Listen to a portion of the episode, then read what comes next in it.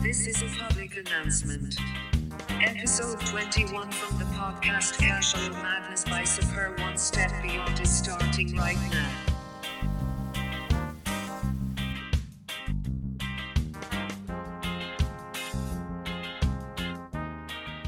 Gude bei Casual Madness.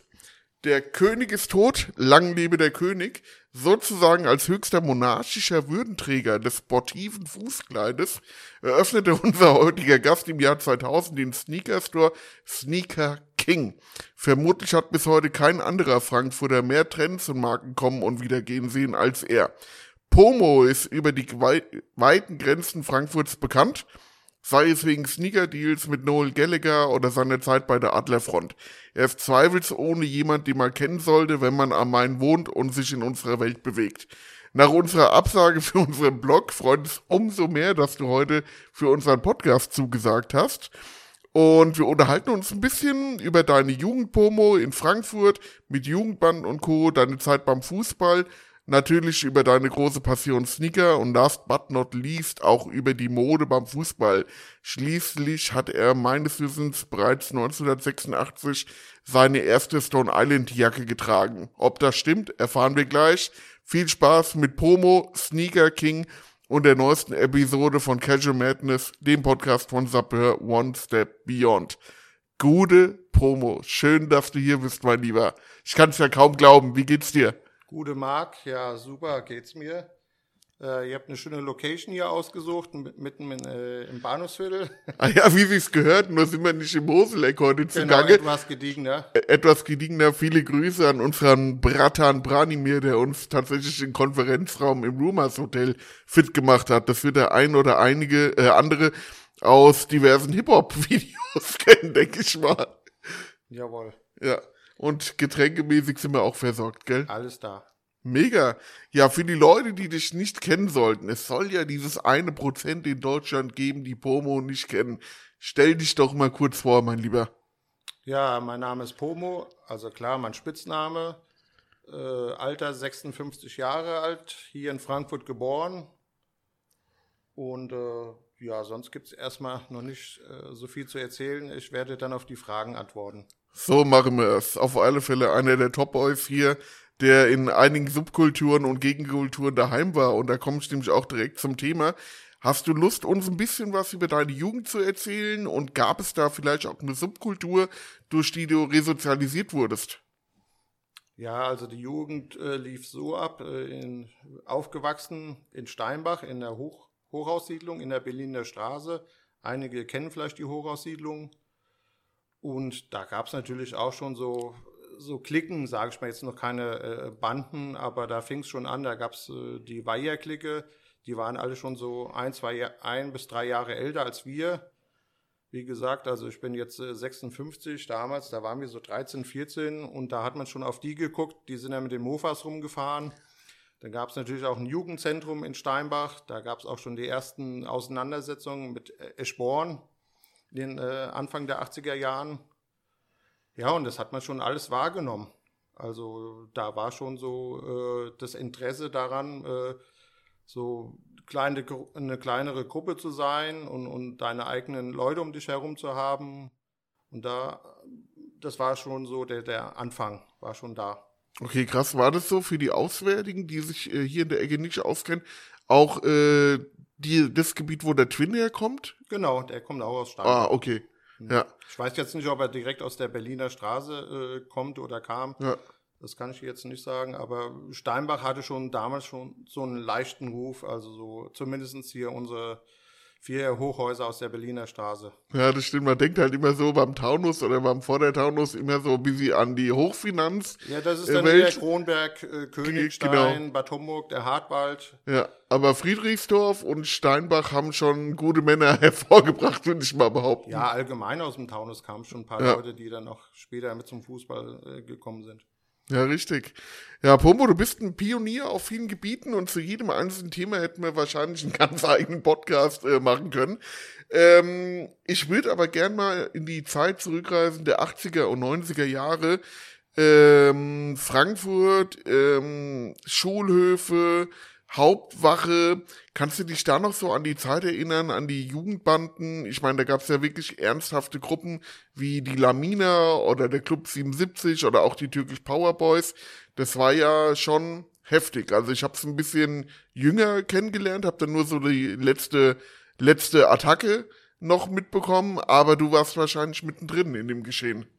Ja, altersbedingt habe ich das alles mitgekriegt. Äh, diese ganzen Subkulturen, es fing ja eigentlich an, die erste äh, richtige Szene war ja so die Skinhead-Szene, Anfang der 80er Jahre. Richtig, total vergessen, ja. Ja, äh, was ma, also für mich äh, war das gar nichts. Äh, Die, die Musik hat mir nicht zuge zugesagt, äh, das Outfit hat mir nicht zugesagt. Also ich habe mich da schon eher an die amerikanischen Street Gangster orientiert, klamottenmäßig und so. Und bei mir war es so gewesen, mit 14, also 1980, habe ich von meinem Vater zu Weihnachten eine Bomberjacke gekriegt und das war so der Einstieg in die Bomberjackenzeit. Ja. Ach geil, an Weihnachten eine Bomberjacke Ja, geschenkt Vater, bekommen. ja. Boah, ist das großartig. Ja, grüne Bomberjacke. Wahnsinn. Und da fing das ja dann auch so an. Und 81, 82, das war noch so ein bisschen mit längeren Haaren.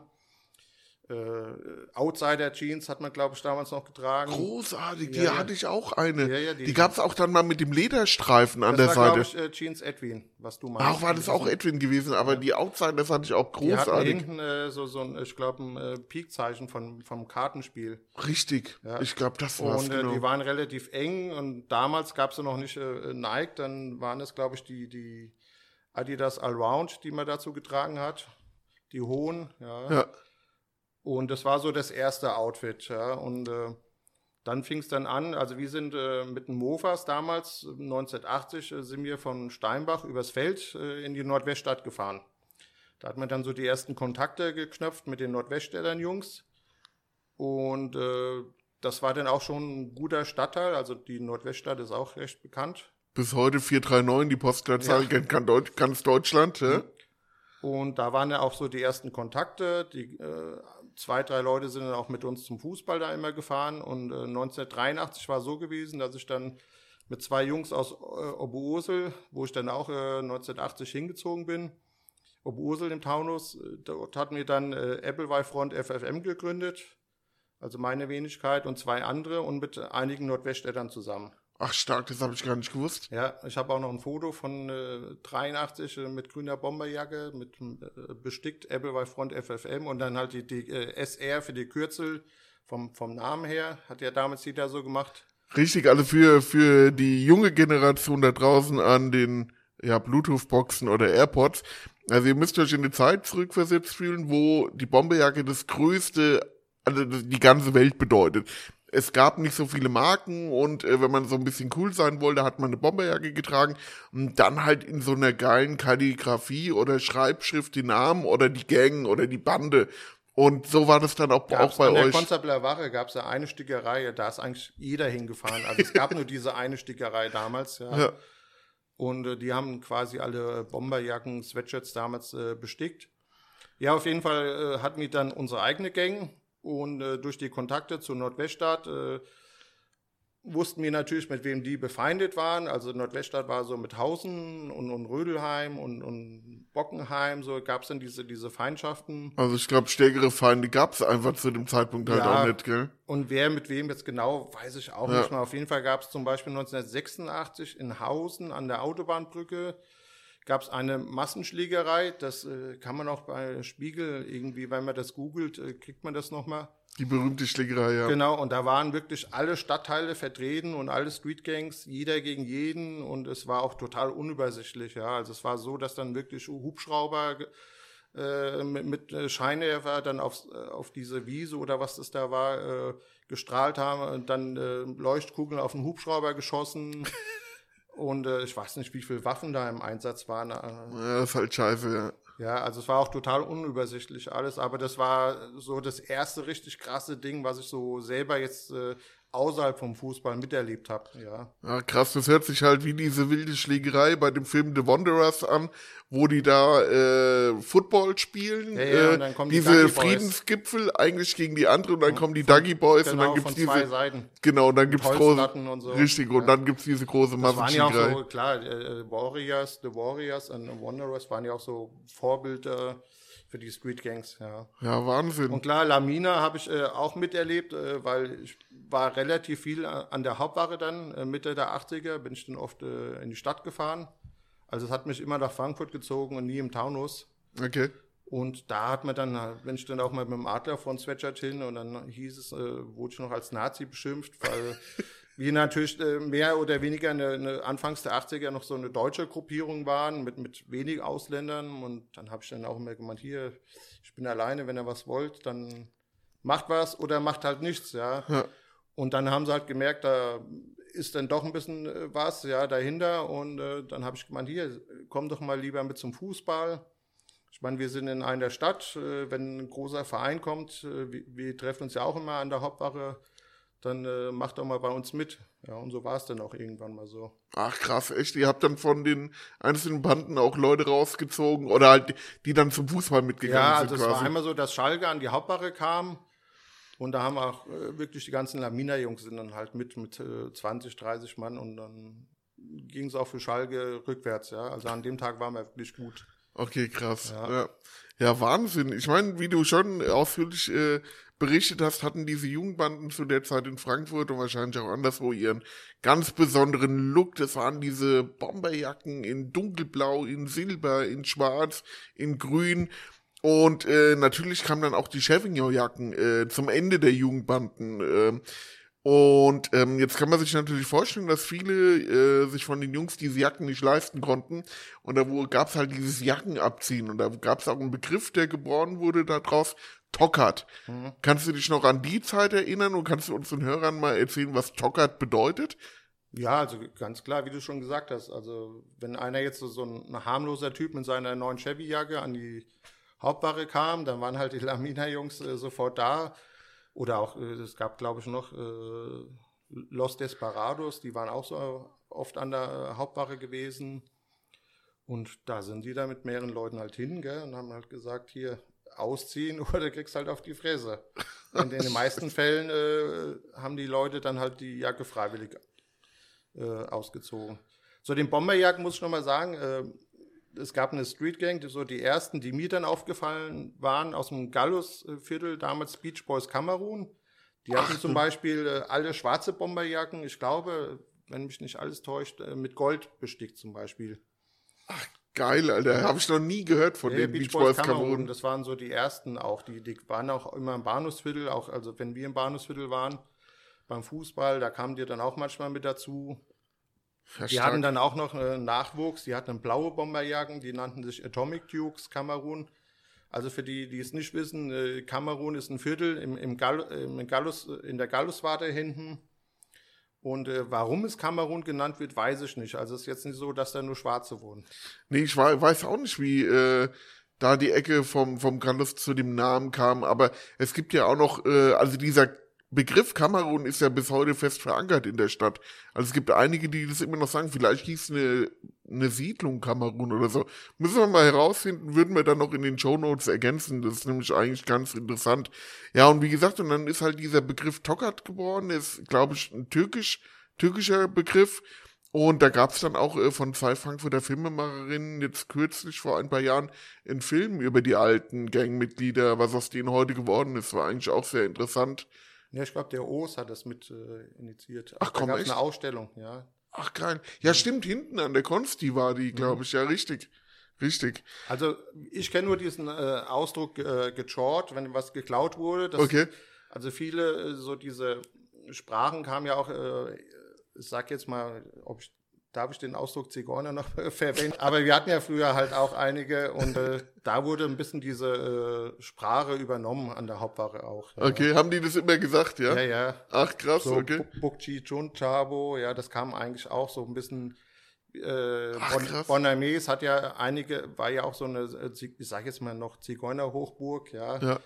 Das ist jetzt nicht böse gemeint. War Also halt bis, so. bis Ja. heute gibt es das Zigeunerlager in, äh, in Bodames. Das kann Ja. man sich also zwischen Bodames, Berg, ja, und ja, zwischen Bodames und Eschersheim, ja. Wenn die dann in die Stadt kamen, da wurde das halt irgendwann mal so übernommen, diese Sprache. Ach krass, ja. Äh, die, äh, also jetzt äh, wirklich off-topic, äh, die Jungs vom Bongras haben auch mal Double My Law oder wie das heißt. Herr mit dem Geld heißt es auf, äh, auf Zigeunerdialekt. Also irgendwie ist das, scheint es auch irgendwo verankert zu sein in den, in den Subkulturen oder Gegenkulturen, keine Ahnung. Vielleicht ist es auch einfach nur ein Assi, Assi-Ausdruck, man, man weiß es nicht. Ja, und jetzt muss man sich halt vorstellen, die 80er, 90er, das ist weit vor dem Internet gewesen und äh, das Markenangebot oder das Klamottenangebot war natürlich richtig begrenzt gewesen. Und es gab halt wirklich nur so ein paar Anlaufstellen. Ich erinnere mich in der B-Ebene, der Hauptwache gab es einen Store, der Chevignon geführt hatte, dann der Kaktus, glaube ich, am Frankfurter Rundschauhaus, was dann leider abgerissen wurde und wo jetzt äh, das äh, Ton- und Taxis-Ballet steht. Nee, ich glaube, das Kaktus war auf der linken Seite, nicht Ah, auf der okay. rechten Seite. Ah, okay. Und ähm, dann gab es noch den Montana Store im Frankfurter Nordende, wenn ich mich richtig erinnere. Vielleicht machen wir auch gerade einen zeitlichen Sprung. Warst du da auch irgendwie dran beteiligt? Äh, Also fangen wir mal an. Also die ersten Läden äh, mit, mit Chemion war damals die Flip Machine und das United. Okay. Das war schon, die waren schon, ich glaube 83 oder 84 gab es die Läden schon. Wo waren die zu finden in Frankfurt? Äh, die Flip Machine war, glaube ich, unten in der B-Ebene auch. okay. Und United war auch da in der Nähe. Und später kam, glaube ich, der, äh, Santana gab es noch. Und wie du schon sagst, Kaktus. Das waren so die, die unter, äh, wie hieß der Laden vom Kamir damals? Ich glaube, Subway. Ich hab's vergessen. Ich hab, wir haben ihn auch interviewt bei uns auf dem Blog. Viele Grüße, wenn du das hörst. B74 und Red Wing Store und was macht er noch? Stetson Store macht er heute und noch Genau, einige. die hatten auch äh, relativ früh Chemillon. ah, okay. Aber die wurden halt auch oft beklaut. Also teilweise auch nachts wurde da eingebrochen. Boah, scheiße. Und damals waren halt noch nicht so die Sicherung und Genau. äh, wie Ja, heute. ja. Das ging dann schnell, ja. Also ich habe zum Beispiel meine erste Chemillon-Jacke äh, 1984 schon äh, erworben. Krass. Also auch relativ früh, weil ich glaube, der gute Franzose ähm, hat erst 82, damit 82 angefangen. meine ich Also auch, wie ja. Massimo Osti dann mit Stone Island, gell? Mhm. Auf, den, auf den Herrn und auf die Marke kommen wir dann später noch. Also da gab es die, die, die, die berühmteste Jacke in Frankfurt, war ja damals die Kadett.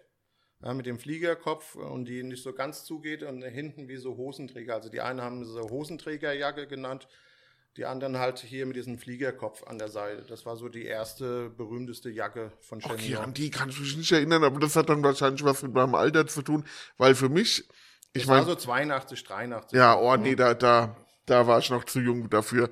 Ähm, die erste Jacke, die ich zum e- ersten Mal richtig auf dem Radar hatte, weil ich habe am Frankfurter Berg Fußball gespielt und da waren dann halt auch äh, die ganzen Chabos am Start.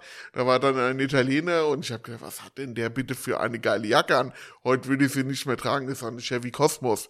Ich stand wirklich davor, was ist das? Und dann, als er mir den Preis genannt hat, habe ich gedacht, nein, wie kann man nur so viel Geld für die Jacke ausgeben? Die hat damals 800 D-Mark gekostet. Ja, unfassbar, unfassbar. Aber die echte erste war ja damals mit dem Knopf vorne an dem Lammfell, nicht mit dem Klett. Okay, krass. Also da gab es auch die Weste, die der Ingo Zahn hat ja auch, glaube ich, mal hier, der ist von äh, Concrete Finn, der hat ja auch in dem einen Video an, äh, Ach, geil. ja, in Schwarz hat er die.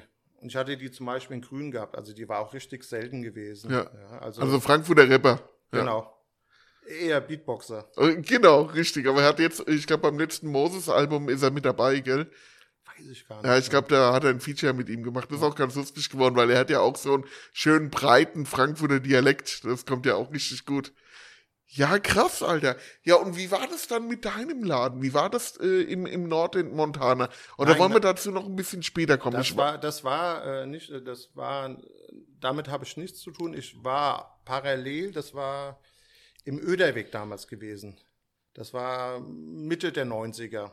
Okay. Da habe ich, hab ich mit dem äh, Yüksel aus Heusenstamm, wir haben zusammen quasi äh, mit Chemior gehandelt. Mhm. Und da fing es auch an, dass ich dann äh, mit original alten Schuhen, alte Schuh, äh, Schuhbestände, also Sneakers damals, äh, quasi Blended hieß der Laden. Richtig. Ja. Ja. Jetzt fällt's mir auch, ja, genau. Und der Montana Store, was du meinst, das war, glaube ich, vom, vom äh, Babak hieß der oder aus Hanau. Und der hatte parallel, ich glaube, das war die, die Eckenheimer, hat er so einen kleinen Ja. Laden gehabt, von der, gegenüber von der Schule. Richtig, du hast vollkommen recht. Ich Und der so- hatte, äh, der war so der erste, der mit den Adidas Superstars äh, gehandelt hat, äh, die, die, äh, die Fettlases da mit reingebracht hat. Ja, Mann. Ja. Ich hab's einfach komplett auch- verwechselt. Ja. Ja. hab's komplett verwechselt. Und der, das war aber auch kein Montana Store, ich äh, weiß auch nicht mal, wie er heißt.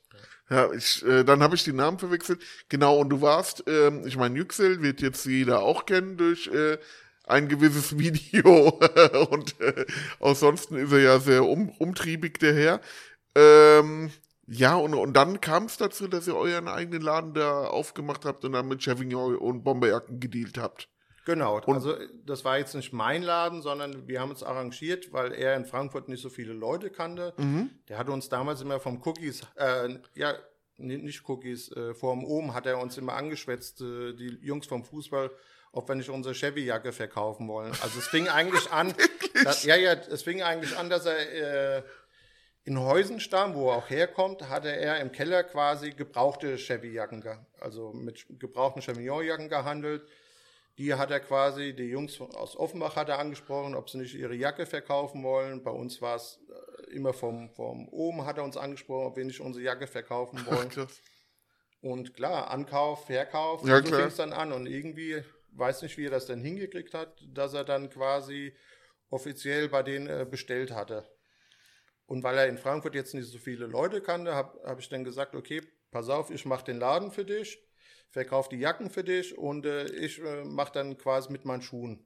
Das müsste so 94 rum gewesen sein. Okay. 94, 95. Ja, da habe ich dann habe ich das ein bisschen früher verortet. Sorry, aber äh, total interessant zu erfahren. Und kurioserweise war ich genau äh, zuerst in dem Store gewesen in Heusenstamm. Da wusste ich nämlich noch nicht, dass du oder dass es noch einen Store im Öderweg gibt. Das ist quasi da die Höhe auf der anderen Seite, wo der Aroma-Imbiss ist. Also der Aroma-Imbiss ist ja erkannt. Da die Höhe war das ungefähr nur auf der anderen ein Seite. Ganz kleiner Laden war das. Genau.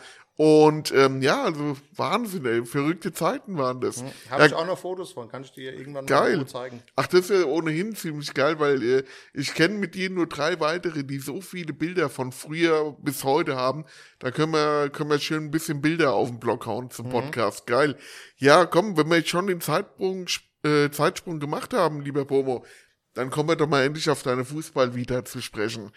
Wie bist du denn zum Fußball gekommen? Wann hat's dich zum ersten Mal ins Waldstadion gezogen? Und wie verlief dann so deine Fankarriere? Bist du die, äh, du merkst, es sind mehrere Fragen auf einmal, bis du die erlebnisorientierten Jungs kennengelernt hast? Oder warst du sogar Gründungsmitglied? Und jetzt lasse ich dich sprechen, tut mir leid. Also fangen wir mal so an. Gründungsmitglied war ich nicht. Ich war aber von Anfang an dabei. Bei mir fing es 1979 an mit zwei, drei Jungs aus Steinbach noch. Und äh, bei den meisten war es ja so, dass irgendeine Verwandter die Leute mit ins Stadion genommen haben. Bei mir war es niemand. Also ich hatte, mein, meine Eltern hatten mit Fußball nichts am Hut, auch keine anderen Verwandten. Okay. Ich bin damals mit zwei, drei Leuten äh, hingefahren, hatte schon, äh, also war schon Eintracht-Fan gewesen. Meine Mutter hatte eine Jeansweste für mich und mit einem großen Eintracht-Aufnäher hinten drauf. Also das war so mein erstes Outfit auch, ja. Stark. Würde mich jetzt aber nicht als Kutte bezeichnen, weil ich jetzt gar nicht so fanatisch war, also auf Fußball. Ich wollte unbedingt ins Stadion, aber noch nicht mal um Fußball zu sehen, sondern um dieses äh, drumherum. Das hat mich schon immer mehr, mich, äh, also hat mich immer mehr begeistert. Auf jeden Fall damals äh, bist du mit der S-Bahn von Weißkirchen Steinbach, bist du dann halt bis zum Hauptbahnhof gefahren und dann der Klassiker halt mit der Straßenbahn hin. Und das war schon ein geiles Erle Erlebnis. Also es gibt ja Leute, die wissen noch, gegen wen äh, das erste Spiel war. Ich weiß es nicht, weil, wie gesagt, ich habe es mir auch nie angeguckt. Also Ach krass, Alter, du Ja, bist bin- echt ja. wegen, nicht wegen dem Fußball dahin willst, sondern wegen dem Drumherum des ja, Jahr. also ich das war jetzt ist nicht ja so, krass, ein, so ein Alter. Eintracht-Fan, weißt du, der alle Spielernamen kannte. Mich hat es auch einfach wirklich nur gereizt, zum Stadion zu fahren, damals gleich in den G-Block reinzugehen. Und ich hatte das Glück, dass ich damals ein, äh, an- äh, 1980, 81 auch schon Andi Backer kannte oder äh, kennengelernt habe. Viele Grüße gehen raus, Genau. Andi. Und er war damals, äh, die, die Fanclubs habe ich mir dann damals auch schon alle gemerkt. Das war dann halt Fanclub United, äh, das waren dann so die Rüsselsheimer. Und Fanclub City, das waren einige dabei, die dann auch die Adler von gegründet haben. Genau, quasi also der Manu Vorgänger-Fanclub, genau. Und dann gab es ja noch äh, Fanclub Forest. Und äh, das waren so die bekanntesten. Dann äh, Black and White natürlich, Fanclub, ja. Ja. Dann gab es, äh, was gab es noch? Ich glaube, Griesheimer waren relativ früh da. Also ich kann mich halt noch an die Zaunfahnen erinnern. Ja.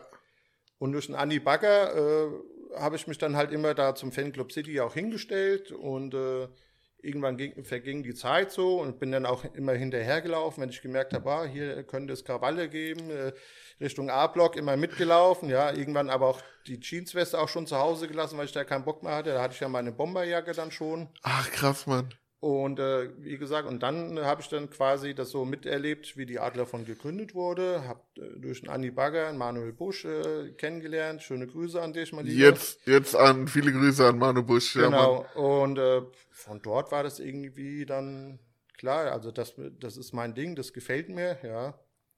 Und mein Werdegang war aber eher so gewesen, dass ich dann so zwei Jahre quasi so der Nachwuchs von der Adlerfront war. Also muss ich jetzt sagen, also wie gesagt, ich war kein Mitgründer, ich habe die, die Gründung miterlebt, weil ich halt schon dabei war. Aber war dann also zwei Jahre, wo man sich das halt auch erarbeiten beziehungsweise erkämpfen musste, äh, so ein Sweatshirt oder Mitglied zu sein. Ja. Wie immer, wie heute auch, genau. Ja. Und äh, da war ich, also ich würde dann so sagen, äh, ab 1984 war ich dann äh, volles Mitglied. Ja. Okay, krass. Ja, äh, und ähm, ja, kommt die Frage, hauen wir noch mit rein. Ich meine, zu der Anfangszeit haben ja die Fanclubs, die du gesagt hast, City United, ich glaube, Rote Club Sachsenhausen gab es auch noch, ähm, noch die Trikots getragen. Und irgendwann äh, seid ihr weg von den Trikots, weg von den Kutten.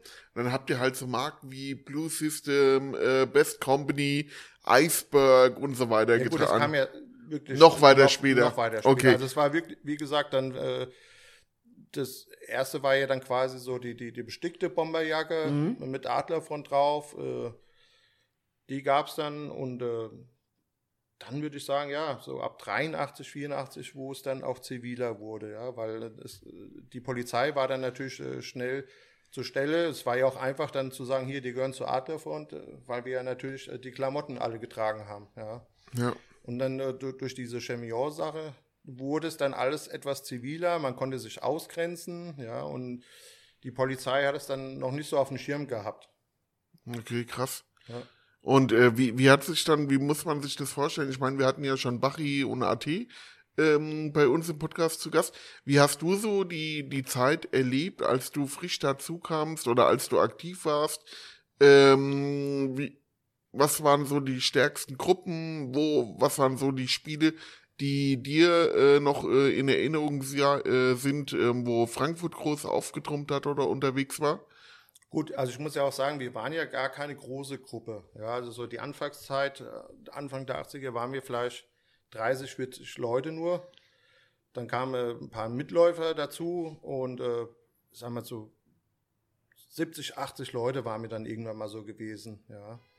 Und klar, so Highlights waren für mich, also ich rede jetzt von persönlich, waren natürlich immer Schalke zu Hause, äh, Köln, Düsseldorf, die hatten halt, da wusstest du, wenn die kommen, äh, da passiert halt immer was. Ja. Und, Aber so richtig qualitativ waren für mich so die Nürnberger die besten damals gewesen.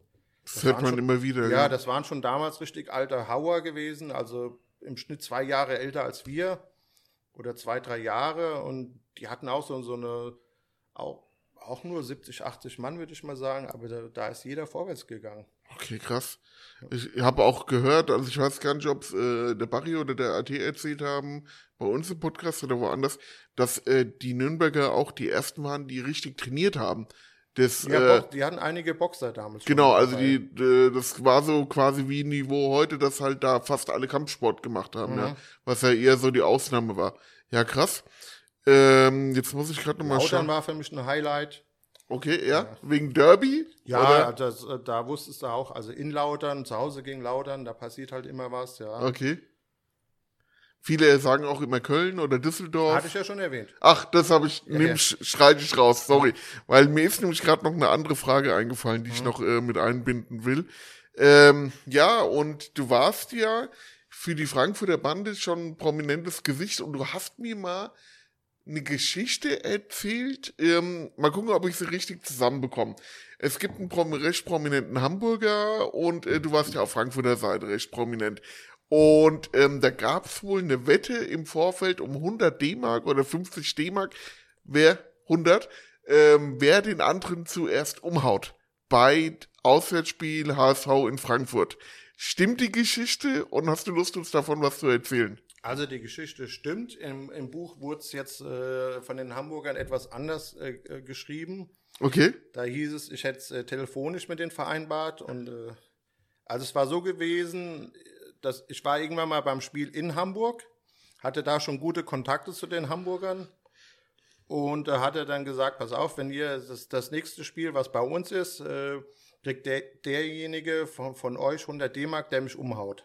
Also ich habe so, habe dann wirklich gesagt, ja, ich setze jetzt mal Kopfgeld auf mich selber aus. Ja. Hattest du viel getrunken oder warst du bei klarem Die Verstand? meisten, die mich kennen, die wissen, dass ich eigentlich nichts Ich trinke. weiß, Ja, genau, wollte ich halt nur mal unsere Hörer hören, ja. genau.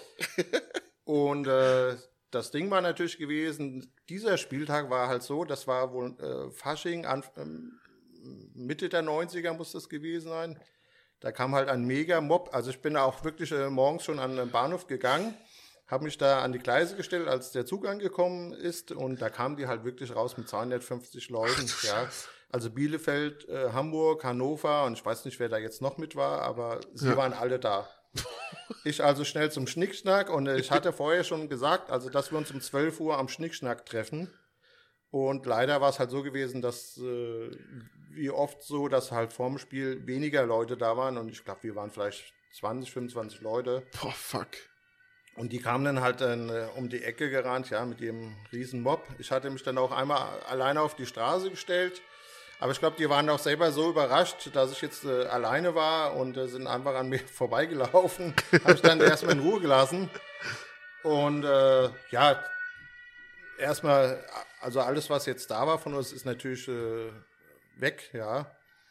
Und äh, nach dem Spiel war es dann so gewesen, dass wir uns dann äh, gut formiert haben und äh, gesagt haben, okay, äh, wir treffen uns jetzt äh, hinten an, an den Gleisen, da, ich glaube im Sporteck. Und wir sind dann Bahnen auch 80 Leute, mehr waren wir nicht gewesen. Also vier, fünf Duisburger noch mit vorne dabei. Und dann haben wir es wirklich geschafft, äh, dass die Hamburger, also es hat richtig geil geknallt mit den Hamburgern auch. Aber im Endeffekt war es so gewesen, da gibt es auch eine Fotoreihe, äh, dass eigentlich nur ein Hamburger vorne eine Parkbank äh, auf mich geschmissen hat, ich nur den Arm hochkriege und halt mein Ellenbogen am Arsch war, aber umgehauen hat mich im Endeffekt keiner. Und dann war halt so, die, hat mir dann so Spaß, aus Spaß gesagt, ja, gibt's jetzt dafür was oder gibt's dafür nichts? Und dann habe ich halt gesagt, nee, die Abmachung war, wer mich umhaut und nicht wer mich äh, umschmeißt mit einer Bank oder so. Ja. Okay. War ein geiler Tag für alle Beteiligten, ja, und äh, ich musste keine, äh, keine 100 D-Mark zahlen, ja. War, war ein lustiger Tag auf jeden Fall. Ja, krass. Was waren noch so deine Highlights? Ich meine, warst du mit der äh, Nationalmannschaft unterwegs? So die Klassiker Mailand 90, Rotterdam, äh, was gab's noch? Äh, letztes Spiel in Wembley. Ähm, hast du da irgendwas mitgemacht oder hast du andere Highlights? Also ich muss äh, gestehen, ich war überhaupt kein Länderspiel-Fan.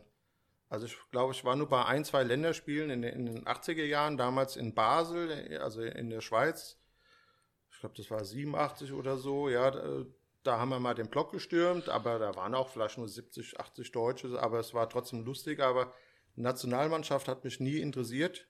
Überhaupt nicht. Also Mailand wollte ich, da bin ich bis München gekommen und dann hatte ich irgendwie mit den Münchnern einen Abend vorher getroffen und habe äh, mit denen gefeiert und äh, irgendwie war dann mein Geld weg. Dann wollte ich dann am nächsten Tag äh, trampen nach Mailand, hat mich aber keiner mitgenommen, ja. Und äh, da ist dann quasi die äh, WM auch schon ausgefallen. Aber äh, nee, also Länderspiele hat mich überhaupt nicht interessiert. Hast du sonstige Highlights, die du gerne nennen möchtest? Ja, so Highlights zum Beispiel ähm, mit 15 Leuten in, in Wattenscheid, wo du an nichts Böses denkst, äh, zum Fußball hingefahren und äh, hast dich dann plötzlich mit 80 Bochumern dann äh, ge geboxt. Ja, also so, äh, das sind so Sachen, die machen mehr Spaß, ja, als wenn du mit 300 Mann irgendwo hinfährst und dann passiert nichts. Ja. Wir wollten eigentlich nur Fußball gucken, durch Zufall sind wir in so eine kleine Auseinandersetzung mit so anderen Zuschauern gekommen und äh, dann äh, haben, sind die ganzen normalen Zuschauer um, um, uns herum und plötzlich war halt die Straße frei und dann haben uns die Bochumer gesehen. Wir wollten eigentlich äh, weiter zu den Autos und dann haben wir gesagt, naja, komm, jetzt sind wir schon hier, dann gehen wir halt drauf. Also so Sachen. äh, macht halt auch Spaß. Okay, verrückt, verrückt. Ja, ähm, früher war ja der Fandriff die begehrte Lektüre der Adrenalin geladenen Stadiongänger wie dir. Und da gab's auch immer eine Grüße-Seite.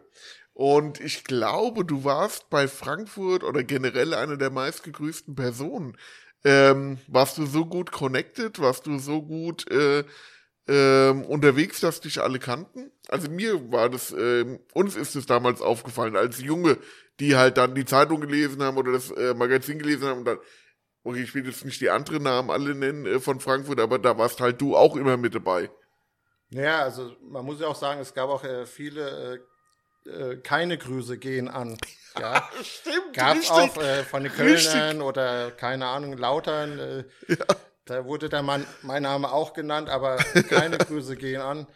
Nee, es war halt auch so gewesen, dass äh, ich eine Zeit lang äh, in Frankfurt Spiele halt nicht besucht habe, wo ich wusste, da passiert nichts. Okay. Und dann habe ich mich halt ins Auto gesetzt oder in den Zug und bin dann halt, keine Ahnung, habe mir dann Spiele ausgesucht, äh, bin dann nach Mannheim gefahren, nach Duisburg gefahren, mal nach Bochum gefahren, äh, nach Dortmund gefahren, also Klassiker Dortmund Schalke und da irgendwie lernt man dann ja auch Leute kennen, ja. Und äh, gerade in Mannheim habe ich dann auch viele Leute kennengelernt und daher denke ich mal, kommt das. Ja. Also klar, ich war auch bei, bei Heimspielen jetzt äh, von der Nationalmannschaft war ich halt auch aktiv, aber jetzt nicht auswärts, ja. Und auch nicht, weil es die Nationalmannschaft war, sondern weil ich wusste, okay, hier zu Hause in Hannover gegen Belgien, wo ein 1000-Mann-Mob war von den Deutschen, ja, dann Euro 88 war man, äh, war mir ja schon aktiv hier im Bahnhofsviertel. Ja. Das war ja hier auch so ein Highlight und da lernst du natürlich auch Leute kennen. Ja, richtig. Ja, wie das halt immer so geht. Ja, jetzt kommen wir mal auf deinen persönlichen Stil zu sprechen, lieber Pomo.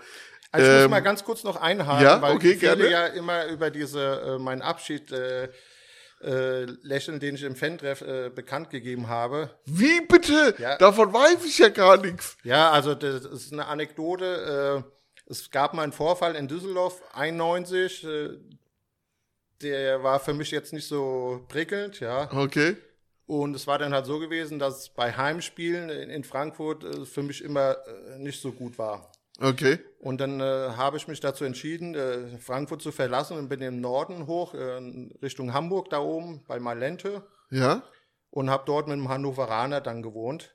Ach komm, das weiß Und ich ja äh, ja, und äh, dann war es halt so gewesen, naja, um, um die, wir wussten ja, dass die Polizei äh, auch immer den Fan-Treff mitgelesen hat.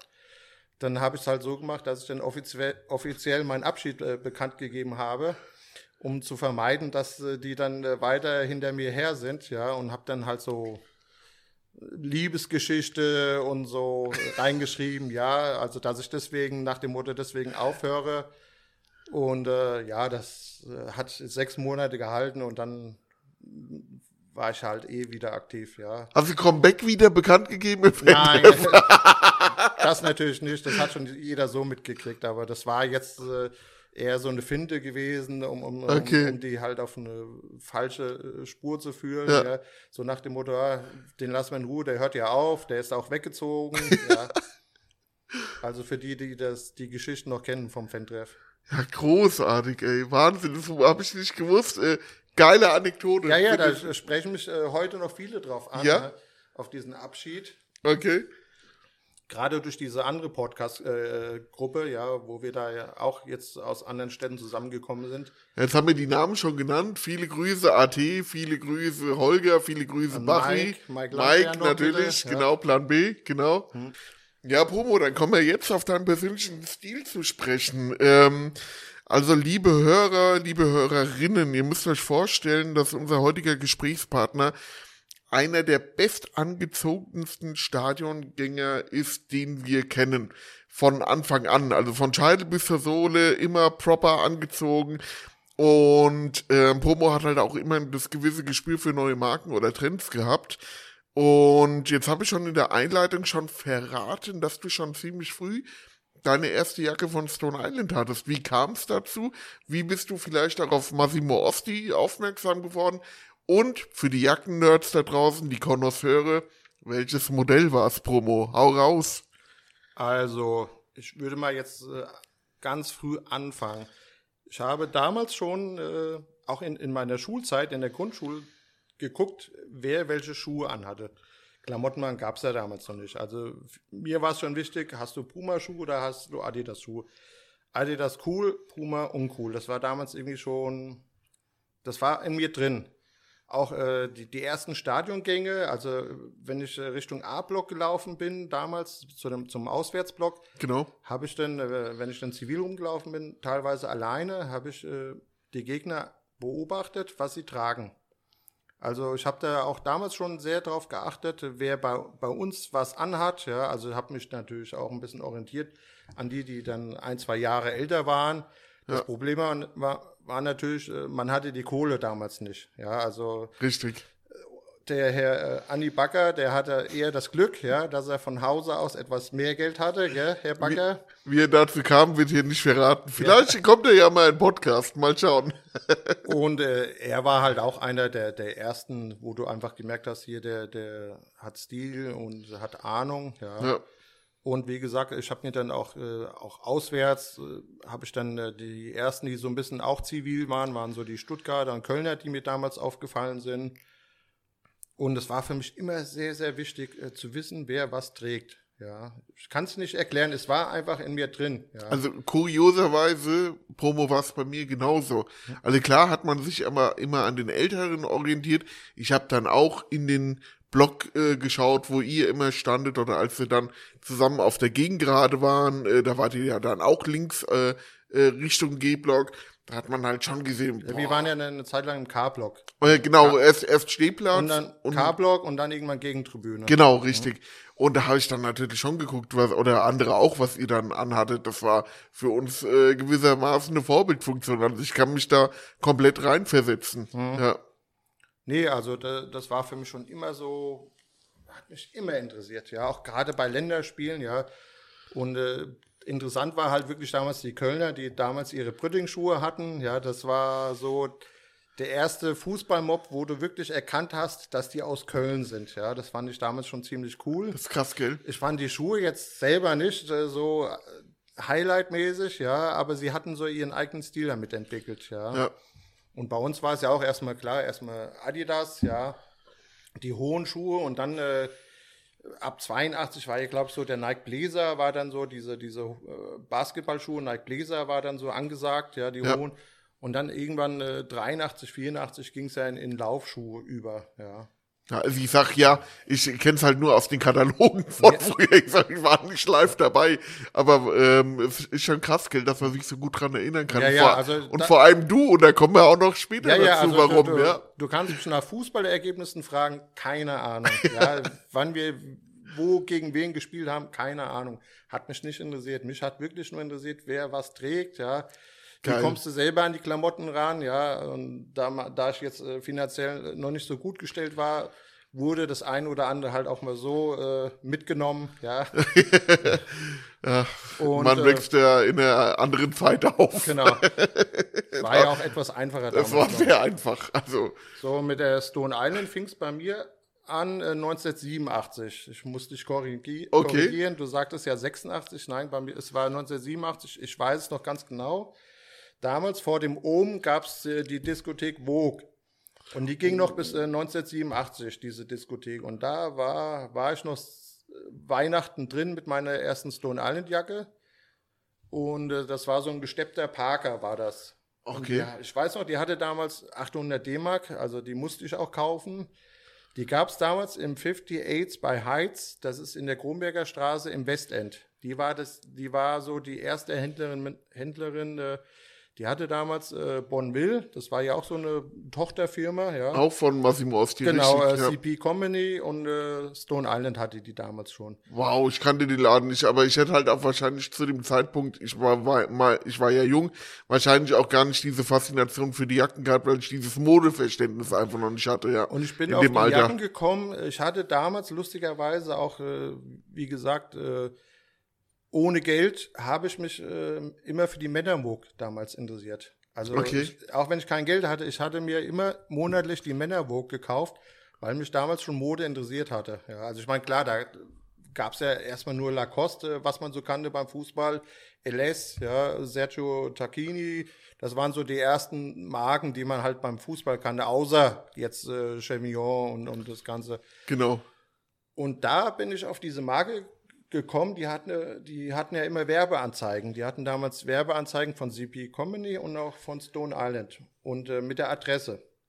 Und da bin ich dann halt mal hingefahren und dachte, wow, die Jacke, die, die reizt mich, ja. Und die habe ich mir dann damals äh, für 800 D-Mark geholt. Boah, ja. was für ein Preis das war. Das ist ja wie 2000, mehr als 2000 Ich Euro glaube, mir hat damals ja noch M gepasst. Also die, die, Die waren so weit, gell? genau, die waren ja damals viel weiter geschnitten. Ja. Da war ja alles auch made in Italy. Richtig. Und äh, ja, also da weiß ich noch ganz genau, das war so. Und äh, der Andy Bagger, glaube ich, hatte auch 87, 88 äh, auch äh, eine, eine rote Stone Island Jacke. Ja, das hat er mir mal erzählt, richtig. Ja, da ja. gibt's auch ein berühmtes Foto von 89 vom deutschen Mob in Rotterdam am Bahnhof. Da sieht man ihn auch mit der Stone Island Jacke ziemlich weit vorne. Wirklich? Ja, weil die Engländer behaupten ja gerne, dass sie so die ersten waren mit Stone Island, aber ich glaube, äh, außer den, die Italiener waren mit Sicherheit vor uns da. Ich habe die Marke nicht wahrgenommen als Fußballmarke. Ich wollte damit auch keinen Trend setzen. Das Ja. war einfach, mi- mir hat sie persönlich gefallen, ja. Ja. Und äh, Cheviot, Best Company und sowas, das hat man äh, beim Fußball wahrgenommen. Und dann, klar, Eisberg kam noch dazu. Ja. Ja. Da gab's hier ähm, in der EZB-Bank, in diesem Hochhaus, gab's früher einen Laden, die hatten viel Eisberg. Ehrlich? Ja. Okay. Und das war ja auch damals ein, ein Pullover, ich glaube 700, 800 D-Mark. ja. Unfassbarer, unfassbar viel Geld, wenn man überlegt hat, dass man mit äh, 50 Mark ne, da, da, da konntest du von äh, Donnerstag bis Sonntagabend weggehen, aber richtig weggehen und alles mit 50 Mark machen. Also krass. Ja, völlig verrückt, ey. Also auch, auch die, also das fasziniert mich halt un, ungemein, wie, wie du halt äh, dann immer dazugekommen bist. Aber wie gesagt, die Männervogue war das Geheimnis. Ja, Und äh, dann halt dein Auge für die gegnerischen Mobs, was die anderen denn so anhaben. Genau, ja, ja. phänomenal. Und äh, Pomo, ich weiß, du bist Team Nike. Ich habe gar nicht drauf geachtet, um ehrlich zu sein, äh, was du heute nicht trägst. mehr. Ni- Was? Nee, schon Wirklich? lange nicht mehr. Also ich muss sagen, äh, die letzten Jahre nur noch äh, New Balance Made in the USA und Made in the UK. Okay, die sind, Einfach qualitativ hochwertig, die machen schöne Farben. ja, Äh, Nike schon Jahre nicht mehr. Also ich Okay, krass, glaube, die letzten zehn Jahre mir keinen Nike-Schuh mehr gekauft. Okay. Da ist halt auch nichts mehr dabei, wo ich sage, äh, ich brauche keinen Air Max mehr, ich brauche keinen Air Force. Ist für, für mich ein ganz furchtbarer Schuh. Fand ich schon immer schlecht oder furchtbar. Ja. Und äh, Nike war halt für mich so in den 80er Jahren, Nike Air zu besitzen, war halt äh, das Coolste, ja. Okay. So 87, 88, das war, und dann, ja, Torschens, lustigerweise, habe ich nie besessen. Also ich war wirklich einer von wenigen deutschen Hools, sage ich jetzt mal, egal, äh, Westdeutschen damals noch, äh, das, ich glaube, der erste war ja, kam ja 89 raus. Richtig, ja. Der, der äh, blau-gelbe, ja. Ja, Ich der Aqua. Genau, ich habe nie einen besessen. Ich kann dir nicht Okay. sagen, warum. Er hat mich nie gereizt. Äh, darauf spielt nämlich die Frage ab, Mhm. ähm, wie du denn das Aufkommen der ZX-Taschenmodelle oder der ZX-Modelle wahrgenommen hast. Ja, Und wahr, wahrgenommen, äh, klar, weil den fast jeder äh, getragen hatte. Ja. Ja. Es war ja erst, glaube ich, da, davor waren noch viele New Balance äh, wurden getragen. Und äh, dann kam der raus. Und Ich weiß nicht warum, warum das so ein Highlight war, aber mich hat er nie gereizt. Okay, krass. Ja. Ja, Wahnsinn. Und jetzt äh, New Balance, aber da bist du auch äh, gut aufgehoben. Ich glaube, die Zusammenarbeit, also nicht nur die Zusammenarbeit mit Teddy Santis, dem äh, Macher von Amy Leon Dor, tut der Marke unheimlich gut. Die haben irgendwie in den letzten drei Jahren, drei, vier Jahren mh, das richtige Gespür da auf ähm, und die haben sich halt gut wieder selbst selbst neu erfunden. Also es ist halt spektakulär. Ja, sorry, mein Mund ist gerade ein bisschen trocken, ich muss gerade mal was trinken. Und halt auch die Kollabos, die sie gemacht haben in den letzten Jahren. Also einfach gut. Was war denn jetzt der Neuzugang, New Balance-mäßig? Äh, ich glaube 99, 998, aber ich weiß es jetzt ehrlich gesagt nicht. Ja. Aber wie gesagt, da, da machst du halt absolut nichts verkehrt. Ja, und wo wir schon bei den Sneakers sind, Hm? weil ich habe ja bei der Einleitung Pomo Sneaker King gesagt und Leute denken sich, hm, wann kommt denn das Thema endlich äh, zu, Tage? Ja, wie, wie fing das bei dir mit den Sneakern an, Promo? Wie ist diese Liebesaffäre begonnen, vom einfachen Tragen zu sammeln zum Verkaufen? Und ich erinnere mich halt an grandiose Fotos von dir äh, mit Kofferraumverkäufen und allem drum und dran. Erzähl mal, hau mal raus. Naja, angefangen ganz, klar durch Stadion, durch Fußball war ja natürlich äh, das Interesse da, dass man, äh, wie gesagt, ja schon äh, nach Schuhen geguckt hat. Ja, das war für mich so immer sehr, sehr wichtig. Okay. Dann hatte ich halt das Glück, dass ich äh, in Bad Homburg damals äh, gab es ein Sportgeschäft. Das hatte äh, wirklich noch original alte Bestände und dort bin ich dann irgendwann mal hingefahren. Das müsste so Anfang der 90er gewesen sein. Und äh, die hat mich dann auch hinten in, in den Raum gelassen und hat gemeint, ja, hier können Sie gerne gucken. Dann habe ich halt für mich nochmal so ein paar alte Modelle rausgesucht, die ich dann selber getragen habe. Bin dort äh, dann irgendwann mal in Bad Homburg gibt es eine Diskothek, die heißt Camprinos. Ja. Gibt viele aus der Umgebung, kennen die halt noch. Äh, dort hatte ich die dann angehabt. Dann wurde ich von zwei, drei Leuten angesprochen. Hier, Herr Pomo, wo hast du denn den Schuh her? Krass, den gibt's doch gar nicht mehr. Ich so, ja, vielleicht kann ich den noch mal besorgen. dann äh, bin ich halt wieder nach Bad Homburg gefahren, an das Geschäft. Und äh, habe gemeint, hier, ich will alle Schuhe haben, die sie noch hat. Und die so, Hä, was wollen Sie denn mit den ganzen Schuhen? Ich so, ja, komm, machen Sie mir einen guten Preis. Dann, ich schätze mal, was hat ihr noch gehabt? So 60, 70 Paar ungefähr. Vielleicht auch weniger, ich weiß es nicht mehr genau. Aber das ist ja der Traum von jedem Sammler. Ja. Und also das ist ja der, das Gut, ja damals der gab es ja noch keine Sammler. Ja, Ja, krass. Und habe dann äh, den Kofferraum voll gemacht, bin dann äh, wieder irgendwann äh, ans Camprinus gefahren, habe den Leuten gesagt, hier, pass auf, ich habe den ganzen Kofferraum voll nochmal mit äh, alten Schuhen. Nicht dein Scheiß Ernst. Doch, du bist an Bad Homburger Bahnhof gefahren zum Camprinus, ja. und hast deinen Kofferraum aufgemacht. Ihr habt danach gefragt, hier Genau. sind sie, Simsalabim oder Sesam, öffne Genau, dich. ja. Wirklich? Ja, und dann war es halt so gewesen, dass ich fast alle losgekriegt habe. Den, den Rest habe ich wieder mit nach Hause genommen. Bin wieder zu der Frau hingefahren. Hab gemeint, hier, ich brauche noch mehr Schuhe. Und so fing das äh, an. Dann meint sie, ja, es- sie hat eine Adresse in Hamm, da bei Dortmund oben, den Sport Hühnerhof. Den gibt's immer noch, aber da muss keiner mehr hinfahren. Der alte Mann weiß Bescheid, was die Schuhe wert waren. Und den hatte ich dann halt angerufen, habe gemeint, hier, wie sieht's aus? Äh, Sie haben noch, äh, noch alte Restbestände, die würde ich gern kaufen. Und er hat mich immer vertröstet, hat gemeint, ja, er macht äh, bei Marathons, macht er dann halt irgendwie mit und äh, Ausstattung und was weiß ich, ja. Und irgendwann nach zwei Wochen hatte ich keinen Bock mehr und habe gesagt, weißt du was, jetzt fahre ich da mal selber hin. Habe ihn dann auch erwischt im Laden und habe gemeint, hier, äh, ich würde gerne Ihre alten Schuhe kaufen. Und dann ist er hinter ins Lager gegangen und dann fing es halt an, also umso älter die Schuhe wurden, ähm, als erstes wollte ich eigentlich nur Nike-Schuhe haben, weil hat mir am meisten selber zugesagt. Da kam er dann wirklich an mit, mit äh, 70er Jahre Kartons von 1979. Äh, Nein. Road, äh, Nike Waffle Trainer, Nike Roadrunner, äh, so Geschichten. Und umso älter sie wurden, umso billiger. Also wir reden jetzt von 5 D-Mark für einen Schuh von 1978, 79. Nicht dein Scheiß Ernst. Doch. Richtig, oh, wow, das waren ja alles OGs, aber Ja, die, ja, der Preis ist halt Witz einfach. Und der hatte so viel, dass ich das Auto gar nicht vollpacken konnte. Ja, dann habe ich gemeint, ja, okay, ich nehme jetzt erstmal nur die Nike-Schuhe mit. äh, dann, das war dann so 93, 94, wo ich dann quasi äh, zum Yüksel gesagt habe, hier, ich äh, würde gerne meine Schuhe mit die, äh, da im Laden verkaufen und ich äh, passe auf deinen Laden auf und verkaufe die Chevy-Jacken. Und so nahm das dann seinen Lauf, ja. Und äh, habe die Schuhe dann da verkauft, bin dann wieder hingefahren, habe dann alte Adidas-Laufschuhe geholt, also diese TRX-Trainer und äh, Geil. die ganzen Geschichten. Und damals äh, ging das auch von der Sohle her noch. Ja. Wie gesagt, wir reden ja von Mitte der 90er. Ja, kein, kein Brösel, Genau, wie es genau. dann bei den 90er-Modellen war, ja. Dann äh, New Balance hatte ich noch gehabt, äh, Le Coq Sportif. Dann äh, lustigerweise gab es hier noch den Sport Bernthäusel im äh, Frankfurt West Westbahnhof. Oh, den kenne ich auch noch. Ja. Der hat noch eine andere Filiale irgendwo Ja, gehabt. der aber macht ja mit Eishockey viel auch. genau, richtig, ja.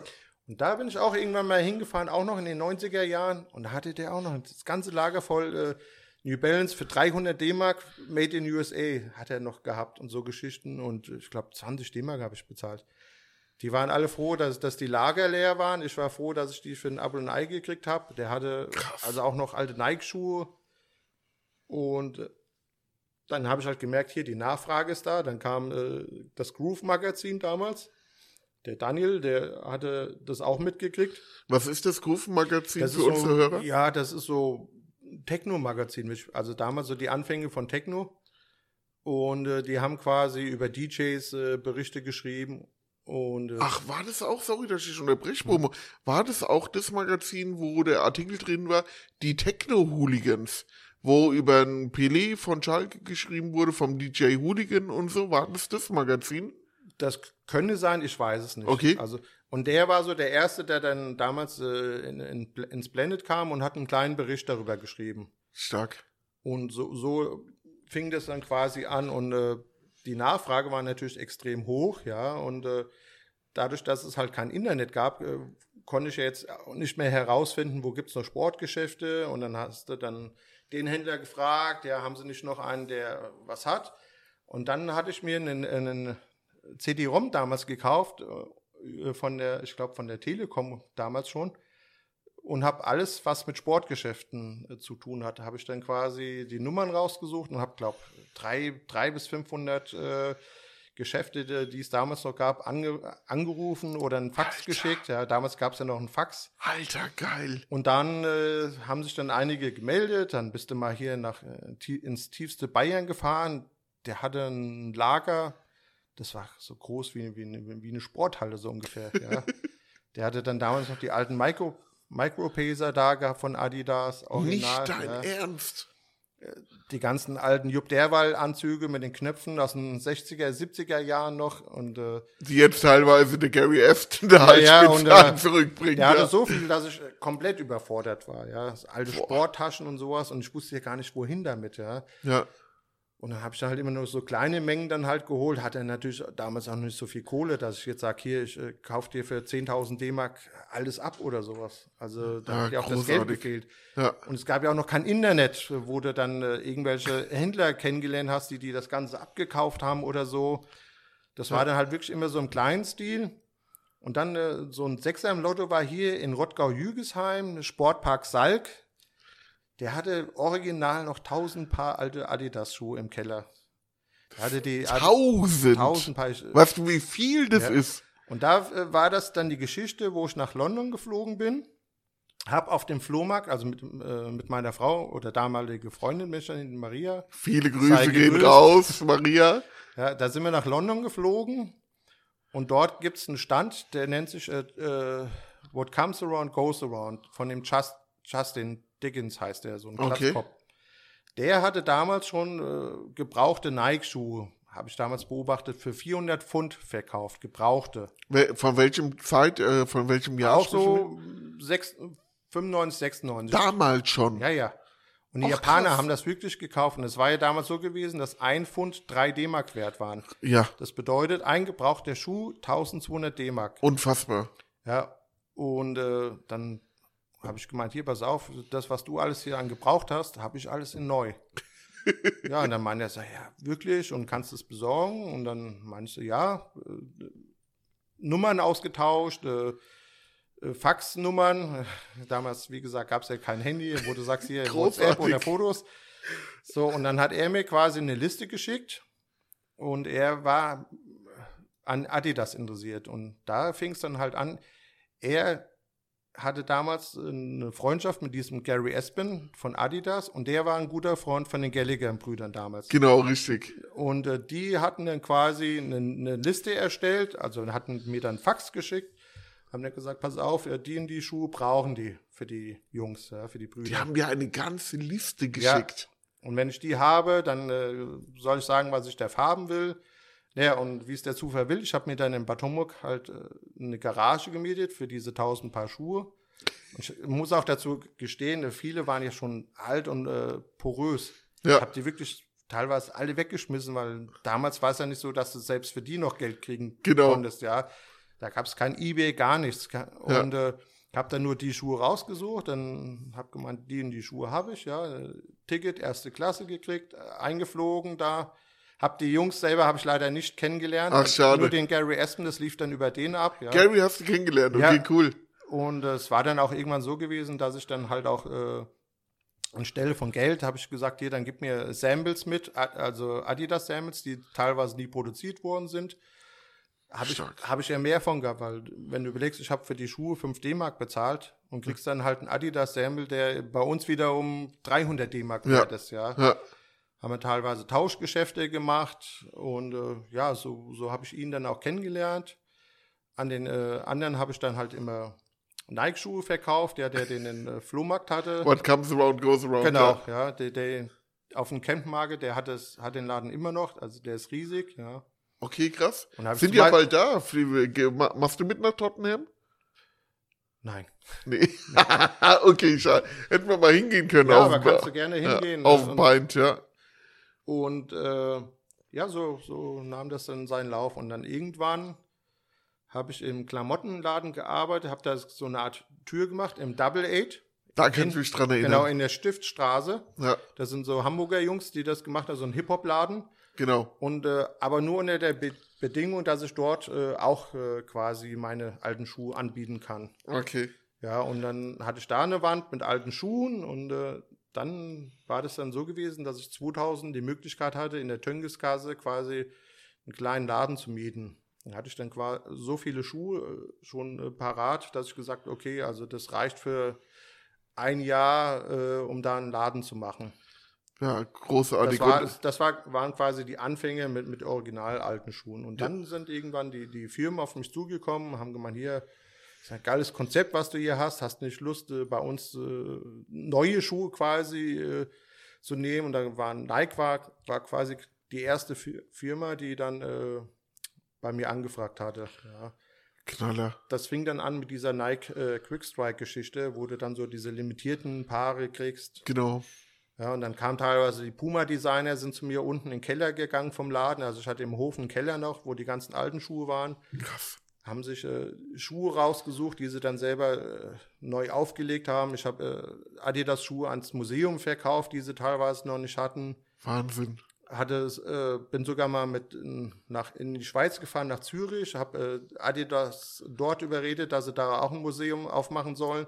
Hab den 80 Paar Schuhe verkauft, ja, für eine Menge Geld, ja. Okay, geil. Also, ach, da gibt's so viele Geschichten, das äh, Alter, man gar ver nicht alles unter. verrückt, Mann, verrückt. Du hast jetzt auch so viele Fragen beantwortet, weil du warst so im Redefluss, ich wollte dich gar nicht weiter unterbrechen. Das ist ja der Wahnsinn, ey. Wo du überall rumgekommen bist. Und dann, wie gesagt, 2000 hast du dann mit Sneaker King losgelegt. Genau. Und da ist dann schon, eh, also eine Legende geboren worden im Jahr 2000, weil, ähm, Ja, aber nicht beabsichtigt. Also ich habe im Grunde genommen habe ich nur mein Hobby zum Beruf gemacht. also das war wirklich der Beweggrund. Also Ja, du wolltest ich, äh, ich wollte wirklich, nicht berühmt werden, Du ich wollte auch wolltest- nicht äh, mega viel Geld damit verdienen. Es war wirklich einfach nur Spaß an der Arbeit, einfach, dass ich äh, okay, krass. dafür belohnt werde, dass ich meinetwegen nach Paris fahre. Da gab es damals ein Geschäft, die hatte ganz viele Importe aus Japan. Da habe ich äh, zum Beispiel die ganzen Cortez immer bei der äh, Denai Cortez gekauft. So Japan-Importe, die es dann für den deutschen Markt nicht gab. Das ging ja alles früher noch. Ja, also richtig, du konntest richtig. ja nach ich war äh, mehrmals in New York gewesen, in der Bronx, da habe ich äh, Lack Air Force da rausgeholt, ja, bin da auch mit Bomberjacke, Lonsdale Wollenmütze, äh, Jogginghose durch die Bronx gelaufen, ja, mit einer mit einer Sporttasche, ja, mit, mit 30 äh, Paar Schuhe ohne Kartons halt, ja, hab da wirklich, da gab's der, der nannte sich Jewish Man Okay. und der war halt dafür bekannt, dass er halt viele extravagante Nike Air Force Modelle damals hatte. Das war auch 97 muss das so gewesen sein. Geil. Hab die da dann rausgeholt. Also wirklich, dass ich dann sagen konnte, okay, wenn ich jetzt den Laden aufmache, da habe ich einige Schätze da. Ja, krass. Ja, und, und damals, wie gesagt, du, du, egal in welches Land du gefahren bist, nach Italien, äh, nach, nach Spanien, nach Frankreich, in den Großstädten gab es immer Schuhe, die es halt für den deutschen Markt nicht gab. Da gab es ja damals die, ich glaube, Courier Sports gab es ja zum Beispiel, die, die Ladenkette in, in Frankreich, ja, die hatten dann immer Modelle. Und heute ist es ja, muss ich ja sagen, la- langweilig, weil jeder hat das Gleiche. Durch Internet kriegst du auch alles, ja. Und da ist Ja. ja überhaupt kein Reiz mehr da. Ja, ist halt, ist halt echt krass. Also, das kann man sich halt auch, äh, wenn man diese Entwicklung äh, in dem Sneaker, Sneakermarkt, aber auch bei den Klamotten nicht mitgemacht hat. Also, wir, wir, wir haben halt den Vorteil, du noch mehr als ich, wir kennen das, was vorher war und wie es jetzt ist. Also, diese, diese Wandlung, früher alles, ähm, war es irgendwie noch nischenhafter. Wir reden ja jetzt auch von Subkultur oder Nische, aber durch dieses Internet ist es ja total offen. Und ähm, es gibt ja diese Nischen nicht mehr. Also es Es gibt auch keine Marken mehr, wo ich jetzt sagen würde, hier, äh, die hat keiner oder kennt keiner. Das Ja. gibt's gar nicht mehr. Ja, das ist Also echt krass, ja. auch selbst noch eine neue Marke zu erfinden, das ist fast unmöglich. Das ist ja. richtig schwierig, ja, auf alle Fälle. Ja, Ja, und 2000, wie gesagt, da habe ich dann äh, in der Töngesgasse angefangen. Der Laden, keine Ahnung, 20, 25 Quadratmeter war er groß, ja. Ja. Und äh, da fing dann quasi alles an. Und nach und nach kamen dann quasi die Firmen, sag, haben dann auch gesagt, hier, äh, tolle, tolle Idee, tolles Konzept, äh, wir würden auch gerne hier rein. Ich muss dann aber auch mal dazu sagen, es wurden dann so viele Firmen und man hat sich natürlich, äh, naja, die haben halt Speichel geleckt, ja. Und äh, mir hat es auch gefallen, ja. Und dass Ja. jeder bei mir rein wollte, dann habe ich aber auch den Fehler gemacht, muss ich jetzt auch mal eingestehen, dass ich zu viele Firmen drin hatte, okay. wo ich einfach sage, das passt gar nicht. Ja. Ja. Die haben zwar immer gesagt, hier, du musst, die, die Firma muss hier rein, die Schuhe sind limitiert und die kriegt sonst keiner. Trotzdem waren die Schuhe scheiße. Ja, aber das okay. war, das war natürlich so, äh, die Anfangszeiten wurde auch äh, geschäftlich Ja, äh, den Fehler machst, dann erstmal, okay, du denkst, es läuft, alles obergeil und jeder will, aber im Endeffekt haben sich dann doch nur zwei, drei Firmen verkauft und dann stehst du da mit, mit zehn Firmen und kriegst Ja. die Schuhe dann und plötzlich. kriegst die Schuhe nicht verkauft. Ja, das ist halt und das, ist das Problem. Das sind ja. so die, die, die, die Fehler, die man, die man sich auch mal eingestehen muss. Also es ist jetzt nicht so, dass ich hier nach zwei Jahren äh, Millionär war, sondern dass du halt auch Lehrgeld zahlst. Das ja. war ein Hassel. Ich meine, das ist immer ein Hassel als Ladenbesitzer. Ja. Und äh, ja, da wollte ich dich auch noch mal also ähm, fragen, weil ich habe was nicht verstanden. Du warst ähm, als Sneaker King, du warst eine Instanz, nicht nur in Frankfurt, sondern alle, die nach Frankfurt kamen von außerhalb, wollten in deinen Laden. Weil es hieß, Promo hat die limitierten Sachen, Promo hat geile Vintage-Sachen, aber er halt auch die neuen Sachen. Und ich habe halt da das Riesenpotenzial gesehen, sorry, äh, wenn ich jetzt den Vergleich ziehe, wie Hikmet in Berlin, hättest du vielleicht den Sneaker King auch sukzessive aufbauen können, aber du hast dich gegen den Online-Shop gewehrt. Ähm, warum? Hast du Lust darüber äh, zu sprechen?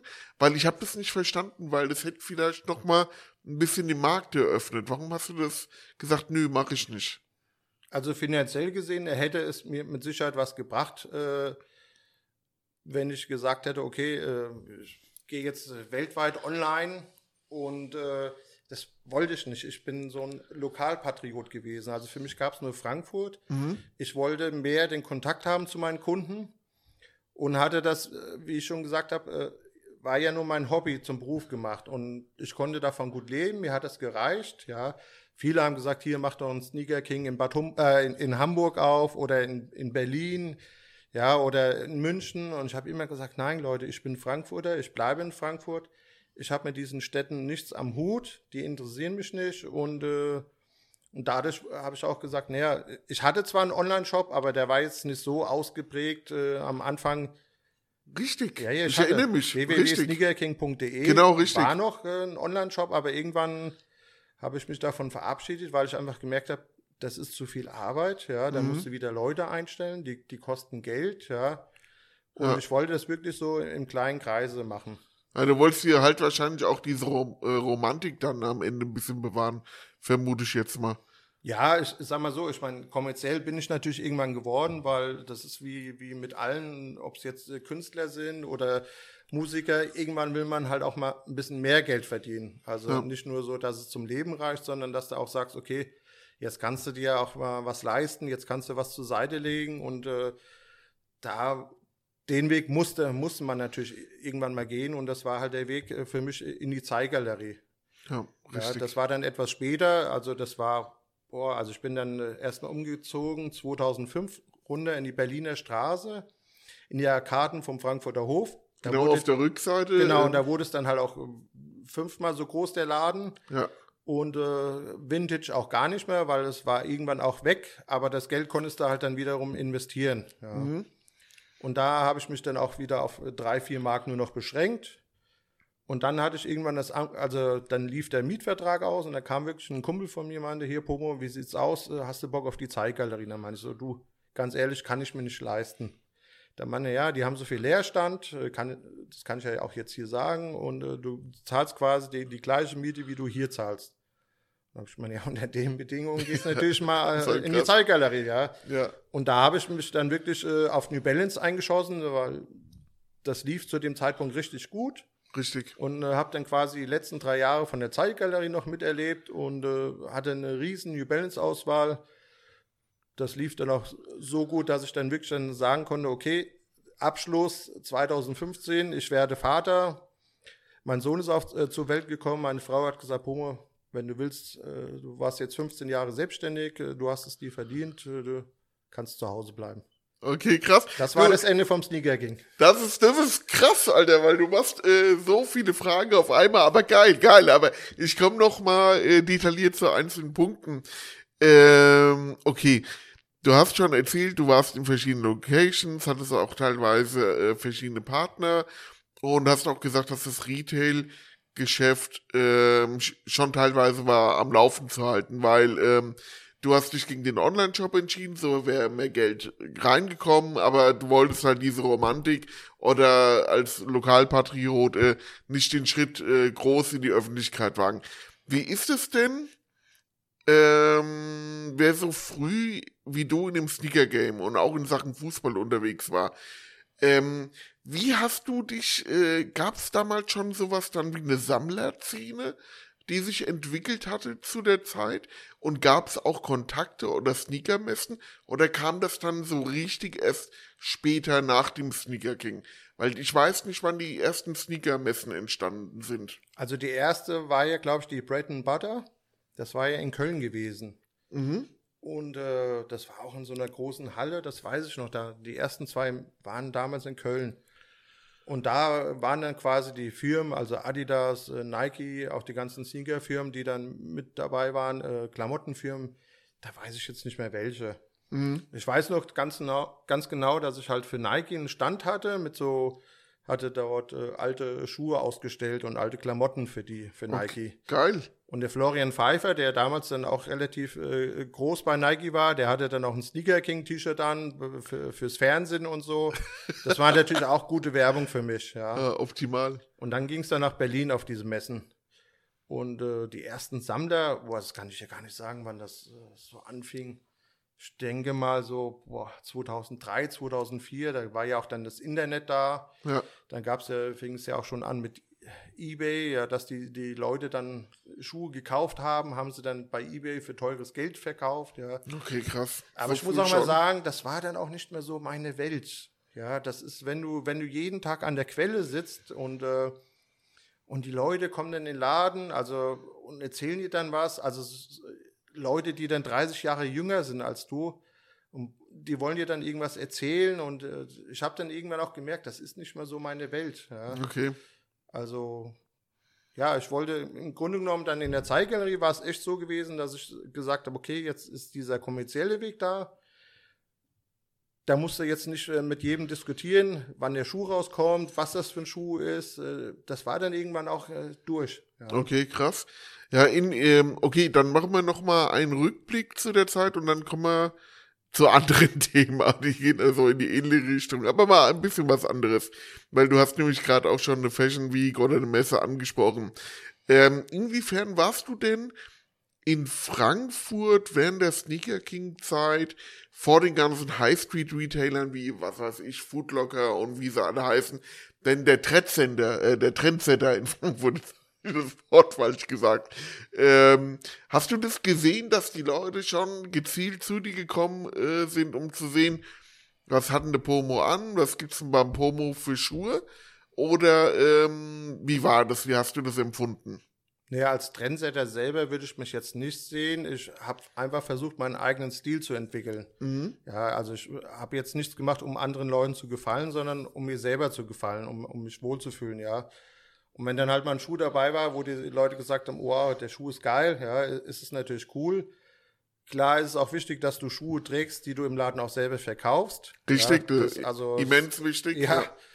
Und, und, und Footlocker gab es ja schon weit vor mir und äh, da war das jetzt auch gar kein Vergleich, dass die Leute gesagt haben, oh hier, äh, du hast ja dieselben Schuhe wie im Footlocker oder, oder umgekehrt. Die wussten schon, wenn sie zu mir kommen, gab es was Besonderes. Ja. Okay, cool. Und äh, nicht viel davon, aber es war schon etwas äh, spezieller. Ja, ja, stark. Und äh, wo du äh, die Messe angesprochen warst, ich glaube, es war auf der 2010er Bright-Messe in Frankfurt. Die ist dann irgendwann später nach Berlin gegangen ähm, und dann halt auch kürzlich in die Sieg übergegangen, glaube ich. Ähm, hattest du mit History of Sneaker Ads, also Geschichte der Sneaker-Werbung, eine eigene Ausstellung auf der Modemesse? Erzähl doch mal unseren Hörern, wie es dazu kam und was es denn für die Besucher der Messe zum Bestaunen gab. Nee, also diese Anzeigen, das war einfach so, irgendwann gab es ja keine alten Schuhe mehr zum Sammeln oder zum Kaufen. Aber äh, ich habe dann immer alte äh, Zeitschriften aufgekauft und habe die gesammelt und habe dort dann immer hier die, die alte äh, Runners World zum Beispiel oder die Sports äh, gab es auch in Deutschland, ja. Und die habe ich dann immer gekauft, habe dann die Anzeigen rausgeschnitten und hatte dann auch irgendwann mal über 1000 äh, Anzeigen. Okay. Das äh, fand ich halt ganz cool, weil es mal wieder was anderes war, ja. Und da hast du ja auch die ganzen Schuhe ge gesehen, also was es alles gab, ja. Ja.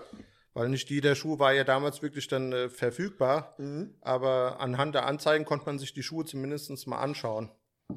Da habe ich halt auch viele Anzeigen, habe ich dann, meine Adidas-Sammlung habe ich dann an Adidas verkauft, über, ich glaube 300 Adidas-Anzeigen waren es gewesen, ja. Ach, krass, echt. Ja, ja. Da gingen alle nach Herzogenaurach. Ja, ja, also wie gesagt, als, äh, als ich mit dem Laden dann aufgehört habe, habe ich dann halt auch alles, was irgendwie mit Schuhen zu tun hat, äh, muss ich äh, gestehen, dann einfach so weg. Okay, krass, ey. Ja. Wahnsinn. Alle Aufsteller, alles, was du. Alles, was mit Werbung zu, zu tun Ach, hat. krass, ja, ja. Alter. Das ist, ja, das ist ja echt völlig verrückt, Mann. Ja, wie sieht denn heute? Ich meine, du warst ja an der Quelle und ähm, bist ja immer noch sehr modeaffin. Also, um kurz mal zu erzählen, was wir heute tragen.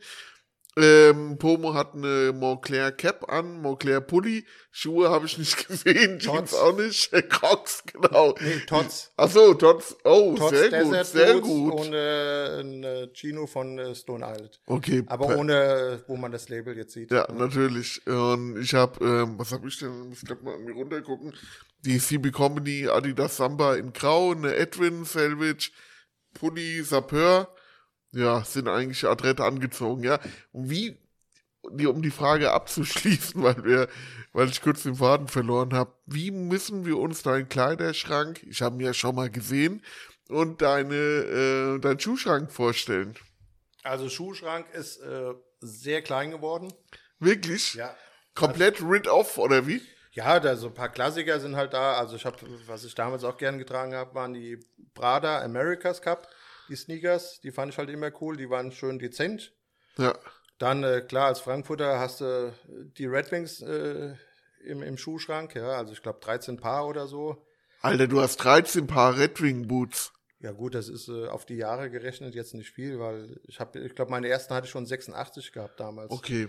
Das, die haben, Krass, das Alter. war mir auch so, das war so ein typischer Frankfurter Schuh, die, die wir äh, mit ein paar Leuten auch schon beim Fußball getragen haben. Ja, da kann ich mich dran erinnern, ja. Also der Klassiker halt diese, diese Bordeaux-roten oder, oder Ja, ich weiß nicht, Mock wie- Boots, ja. ja, die man äh, mit schwarz ein bisschen oben.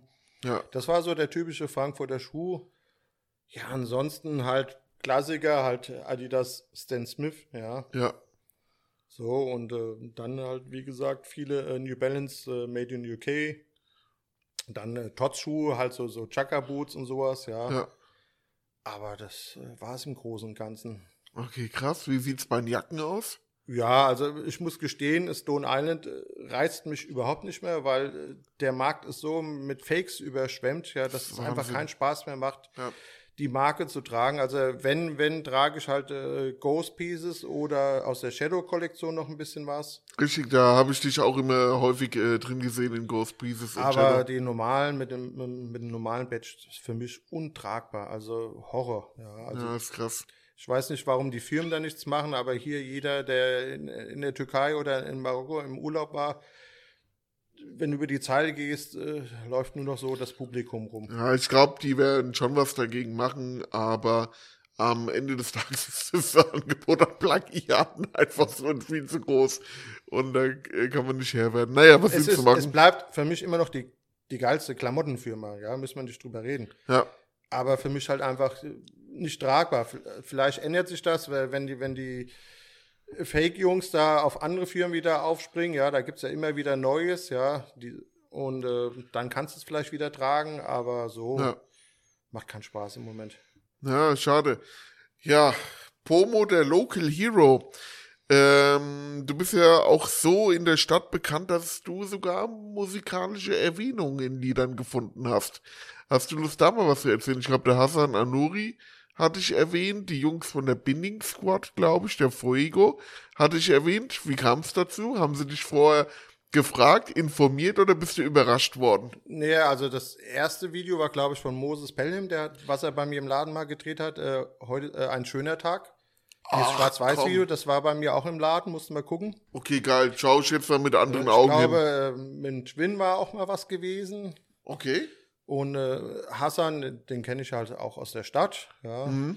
Das war, ich glaube, Hurra, Hurra, die Frankfurter sind da. Ich glaube auch, genau. Das, das erste Lied und äh, was hattest du noch erwähnt? Und ich glaube, die Binding Squad, ich glaube, der Fuego hatte ja, also ich muss, klar, ich, dadurch, dass ich halt früher äh, viel aktiv war in der Stadt, also auch außerhalb vom Fußball, ich war in der Graffiti-Szene äh, aktiv, ja, habe früher auch ein bisschen äh, mit den Jungs abgehangen, auch versucht mal zu sprühen, war nicht so mein Ding. ich habe auch Also ich nur habe damals mit, mit dem Helge, mit dem Bomber, den, Ach komm. den kennt ja wohl jeder in Deutschland, 86 das erste Mal sind wir losgezogen. Da hieß er noch Kongo. Ja. Ich hatte mich Pogo genannt anstatt Pomo. Dann waren wir zusammen, äh, mal 87 waren wir in Paris und da war so einer, der immer Boxer getaggt hatte und dann sind wir wiedergekommen und dann hat äh, der Helge quasi äh, aus, aus äh, Boxer Bomber gemacht. Ja. Okay, Wahnsinn. Mit, und dadurch äh, kennst du dann halt auch äh, die, die Jungs von der Hip-Hop-Szene, ja, also da war ich auch viel aktiv schon in den 80er Jahren. Also mich hat äh, die, diese amerikanische Kultur hat mich damals mehr gereizt, jetzt als hier Böse Onkels zu hören. Und dadurch äh, lernst du halt auch andere Leute wieder kennen, außerhalb vom Fußball. ja. Das ja auch ganz in, interessant ist und äh, auch mal ganz gut tut. Ja. Ja, es gibt ja auch eine ganz coole Doku äh, von Dicht, äh, Dichtung und Wahrheit, also für die Leute über die Hip-Hop-Geschichte in Frankfurt. Ja. Da, die kenne ich halt auch alle, wirklich von Anfang an. Also Assad war ja auch aus der Nordweststadt, äh, Richtig. D-Flame war aus der Nordweststadt. Ja. Richtig, ja. Und äh, das waren auch nette Geschichten mit denen immer. Ja, packen wir in die Shownotes. Ähm, diese Doku haben wir auch euch schon mal auf dem äh, Blog vorgestellt. Ähm, ich habe Tone vermisst in der Doku, weil ich bin großer Tone-Fan. Hm. Aber ich glaube, Tone war ja Is und Tone.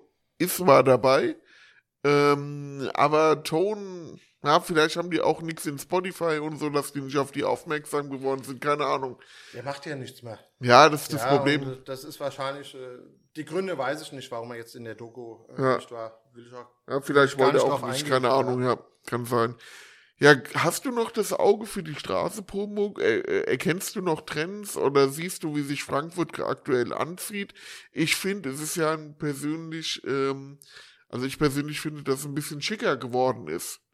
Ja gut, also du siehst, dadurch, dass wir halt hier die Börse haben und, und viele äh, Banker und Nachwuchsbanker, siehst du schon, dass du, äh, die tragen halt auch viel Stone Island. Also Ja, es ist- richtig. Es geht in, in ein bisschen so auch wieder in diese Bonzen-Ecke, Stone Island, ja, also so, Voll. ja, da siehst du halt viel und äh, das Auge ist halt natürlich auch für die ganzen, ja, hier mit ihren ganzen Fake-Klamotten, mit den Gucci-Täschchen und Gucci-Mützen, ja, also das ist, das turnt mich jedes Mal ab, wenn ich so über die Zeit laufe, ja. Aber äh, ich achte nicht mehr so viel drauf, muss ich sagen. Ja, ich Okay. achte auch nicht mehr so viel drauf, was ich selber trage. Das ist, wenn du ich wohne in so einem Stadtteil, der ist ein bisschen dörflich, also Frankfurt-Seckbach, ja. Und äh, da ist die Nachbarschaft, äh, die interessiert halt auch keine Markenklamotten, ja. Und es äh, kommt immer darauf an, wo du hingehst, mit wem du weggehst, Ja. ja, und, und dann ziehst du dich dementsprechend an, ja. Ja. Aber ich laufe halt in Seckbach auch mal mit einem Polo Lauren Jogginganzug nur durch die Gegend. ja. Geil. Kann ich mir gar nicht vorstellen bei dir. Großartig. Ach, geil. Ja, mal für alle Ortsfremden, die deinen Worten lauschen, ähm, welche Dinge sollte man machen, wenn man zum ersten Mal Frankfurt besucht? Hast du da so eine Top 3, Top 4, Top 5 Liste, was die Auswärtigen mal machen sollten bei einem Besuch hier? Als erstes ins Moseleck. Meinst du, das ist noch so hip oder wie? Nein, es ist, äh, busy Assi muss ja auch sein. Ja, klar, Logo. Ich kann dir auch gar nichts mehr sagen. Also so Geschäfte, was es jetzt hier gibt, was, was ich jemandem empfehlen würde. Ich meine, klar, wir haben Stone Island Flagship Store, aber den, den hast du fast in jeder Stadt. Äh, Oh, so viele gibt's nicht. Guck mal, Hamburg, Sylt, München. Ja, aber online äh, oder Online, halt online. ja. Also es ist jetzt nichts, äh, wo ich sage, hier, da müsst ihr unbedingt in Frankfurt hin. Ja, stimmt. ehemalige Überfahrt heißt jetzt Embassy, Ja. ist aber auch verkauft an, an Snipes. Snipes ist Deichmann und, und Ja. ja, also da, Aber trotzdem viele Grüße an Dali, Chris und das Team. Ja, äh, Guter Laden, schön genau, neue da so, Location. also das ist der einzige, wo ich jetzt sage, äh, geh dahin oder ins äh, Listener, auch guter Laden. Richtig. Hinten an der Constabler Wache. genau, die haben ja auch ein gutes Gespür immer für Trends, weil das ist ja von, ja, das ist ein Türke oder ein Kurde, der macht Brandpool, gell? Das ist der Hakan macht. Der Hakan, genau, mir ist der Name Ja, ja, gerade nicht eingefallen. Und der Hakan macht Brandpool, der macht Vertrieb und äh, äh, von von gewissen Marken. Viele, viele Marken. Naja, und der hat auch mal die Russen ausprobiert, Grand John, äh, John Orchestra Explosion und einige mehr. Und manchmal findet man immer so ein äh, Osterei oder Kuckucksei in seinem Laden, wo ich denke, ah, hoppla, wie kommt das denn hier rein? Und das ist aber dann auch weg, wenn, wenn alles verkauft ist, Ja, ist ja. dann auch weg. Ich meine, er hat sehr viele hochpreisige Sachen. ja, ja. Ja. Oder dann halt auch Stone Island, äh, Shadow-Sachen hat er auch da. Ja, genau. Ja, lohnt sich auch. Ja. Aber jetzt äh, gastromäßig kann ich jetzt zum Beispiel gar nichts äh, empfehlen. Da bin ich raus. Ja, das sind so die einzigen zwei Läden, wo ich jetzt wirklich sage, hier Embassy oder ähm, Legends. Da, Ja. äh, Legends, was rede ich da? Listener. Listener. Ja. Legends Du meinst die Dänemark. Nimm mal raus, den Versprecher, nimm mal raus, kein Problem. Ja, wollen wir über die Eintracht sprechen? Oder jetzt haben wir ja gehört, äh, du interessierst dich ja nicht für den sportlichen Teil. Machen wir eine Pause? So, Pobo, ähm, das haben wir jetzt neu aufgenommen beim Podcast, dass unsere Gesprächspartner, unsere Gäste ihre Favorite Five nennen. Deine Lieblingsmodell, Sneaker? Was hast du da aktuell? Oder Alltime? Also Klassiker für mich wird immer bleiben, Ikone Adidas Stan Smith. Das ist auch ein geiler Schuh. Der ist zeitlos, ja. Ja. Und im Grunde genommen hat es mich gestört, dass der wieder so in Mode kam, ja. Ich hatte mir damals äh, in den 80er Jahren die in Nizza mal gekauft, da gab es sie für den deutschen Markt äh, nicht.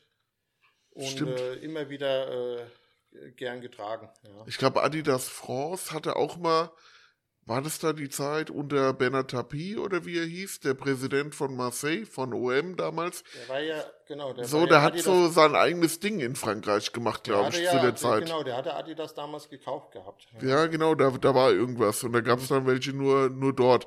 Ja, und so Lieblingsjacke? Was kickt dich da immer oder aktuell? Das ist echt schwer zu sagen. Also ich bin da, da bin ich offen. Okay. Mit zum Beispiel äh, Fay macht auch gute Jacken, ja, Mhm. das italienische Label, so, so zeitlose Jacken. Ja, Aber es gibt keine Jacke, wo ich jetzt sage, äh, meine absolute Lieblingsjacke. Okay, kann krass. ich nicht sagen, nein. Ja, ich habe dich äh, früher immer so mit einer Jacke gesehen. Ich dachte, die nennst du eine Stone Island Shadow. Oder die, die sah brutal gut aus. Na, Modellname kenne ich nicht, aber da sahst du wie reingeschossen aus. Also richtig gut. Äh, Film? The Warriors, ganz klar. Boah, geil. Ja. Ja. Walter Hill, Meisterwerk. Genau, ich glaube 79. Ja, genau. 100, Wahnsinn. 100 Mal gesehen. Ja, ich auch. Ja, also locker. Und äh, 100 Mal Gänsehaut. Allein wenn die, die Anfangsmelodie Kommt, gut. äh, es gibt keinen Film, der mich mehr flecht. Ja. Ja, die meisten zeigen ja auch immer nur äh, Baseball Furies Logos oder dieses äh, Warriors Come Out ja to Play. den Adler von Aufkleber hatte ich ja damals auch gemacht mit den Baseball Furies. Ja, okay. Diesen Schwarz-Weiß-Aufkleber. Und äh, diese Latzhosen, ja, an der, der U-Bahn-Station, äh, das hat ja auch äh, beim Fußball Genau. äh, den Fußball sehr geprägt, also die Hooligan-Szene, die Latzhosen, lange Ja. Haare, ja. Das kam auch alles durch The Warriors. Ja, Wahnsinn. Ja, hast du ein bestimmtes Buch, was du sagst, das gehört zu deinen Lieblingsbüchern? Ach, der Pate. Ha ja, hast Ja. du ge- Okay, geil. Ja, Stark. Wahrscheinlich ein richtiger Wälzer. Hm? ich weiß nicht mehr, wie viel Seiten es ist. Ich muss auch gestehen, ich habe seit die letzten 15 Jahre kein Buch mehr gelesen. Aber äh, als Buch auch interessant. Ja. Okay, stark. Ja, Kunst, Kultur, kickt dich da was? Graffiti hast du schon genannt. Gibt's da irgendwas?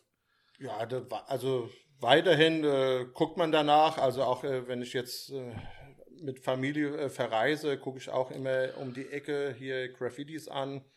Gehe mittlerweile auch in Museen rein, ja. Also das hat sich schon geändert, ja, aber auf jeden Fall alles, was mit, mit äh, Graffiti oder so zu tun hat, ist für mich. Ja. Amsterdam ist ja da so ein Tipp, aber Berlin auch natürlich. Mhm. Aber in Amsterdam gibt's jetzt was äh, richtig Geiles, da will ich unbedingt mal hin und das mal mir live anschauen. Auch eine äh, Ausstellung, oder? Ja, riesig. Also es geht so mehr in die Street Art Richtung und einfach riesengroß. Ja. Also unfassbar groß. Also ich muss, ich, ja- muss ich gleich mal erzählen. Ich habe ja früher im Laden, hatte ich, äh, als ich die größere Fläche hatte, habe ich auch äh, junge Frankfurter Künstler unterstützt, Mhm. indem ich gesagt habe, hier, pass auf, ihr könnt eure Bilder bei mir im Laden ausstellen. Damals unten in der Berliner Straße da, Ja. im, äh, im Hotel unten. Und habe dann auch äh, gesagt, okay, dafür, dass die Bilder bei mir waren, äh, ich hätte gerne, wenn das vorbei ist, das und das Bild für einen besseren Kurs. Hab Okay. dementsprechend zu Hause im, in unserem Haus habe ich äh, viele schöne Bilder, also von Künstlern, die auch kaum einer kennt. Ja? Also ob es jetzt Leinwände sind oder, oder so zusammengeklebte äh, Bilder. Ja? So also- collagenmäßig. Genau, ja. genau, ja. Ja, top. Ja, und eine Frage, die garantiert nicht nur mich interessieren wird, aber du hast ja schon einen Teaser abgegeben. Was macht der Frankfurter Sneaker King heute? Du hast schon so angedeutet, Privatier. Privatier mit äh, wenig Geld. ist Nein, dem, ist nein, also so? äh, ja, ich arbeite nicht mehr. Äh, ich bin viel mit meinem Sohn unterwegs und mit meiner Frau. Also meine Frau ist Lehrerin und dementsprechend können wir 13 Wochen im Jahr unterwegs sein. Mein Sohn ist jetzt siebeneinhalb und äh, das ist wirklich so, wo ich sage, äh, Priorität, äh, scheiß auf alles, äh, Zeit für deine Familie, Zeit für dein Kind, das ist für mich das Wichtigste. Okay, cool, alle Ehren wert. Hm. Ja, Pomo, mein Lieber, vielen Dank für deine Zeit und vor allem nochmal für deine Zusage zum Podcast. Ich ähm, denke, das Gespräch hat, also mir hat es unfassbar viel Spaß gemacht. Ich denke mal, unseren Hörern und Hörerinnen wird es auch äh, richtig viel Spaß gemacht haben. Ich hoffe, wir kriegen viele Bilder von dir. Wer, also du bist ja von Anfang an bis heute dabei oder unterwegs und wie ich schon gesagt habe, du hast ja ein, ein Fotoalbum, ein Bilderalbum, das ist spektakulär. Da wäre es geil, wenn du ein bisschen was zusammentragen würdest. Und ich wünsche dir alles Gute für die Zukunft. Viel Gesundheit natürlich. Viele Grüße an Maria und an Bub. Und die letzten Worte gehören natürlich dir. Feel free, mein Lieber. Ja, danke dir, Marc, für die Zeit. Äh, hat auch mir Spaß gemacht, äh, ein bisschen zu plaudern über alte Zeiten. Es gäbe natürlich äh, viel, viel mehr zu erzählen, Oh aber ja. das kriegen wir wahrscheinlich in zehn Podcasts nicht rein. Und äh, ja, allen Hörern äh, da draußen auch viel Spaß beim Zuhören. Ja. Vielen Dank, Pomo. Feedback schicke ich dir dann umgehend weiter. Alles klar. Vielen Dank äh, für deine Zeit. Mach's gut. Ciao, ciao. Tschö.